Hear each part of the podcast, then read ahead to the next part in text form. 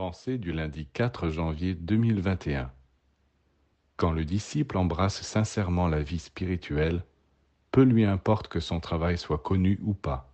Il ne tient pas à ce qu'on sache ce qu'il fait, à jouer un rôle. C'est son travail seulement qui est important pour lui, important non dans le monde humain, mais dans le monde de la lumière.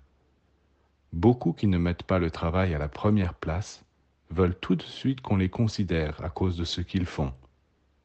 Ils veulent être utiles pour être glorifiés. Il y a donc là quelque chose de personnel. Bien sûr, il est difficile de vaincre tout à fait ce désir d'être apprécié.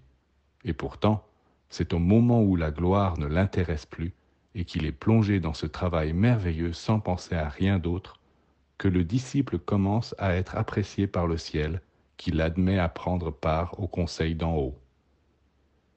Celui qui arrive jusque-là n'a plus rien à souhaiter.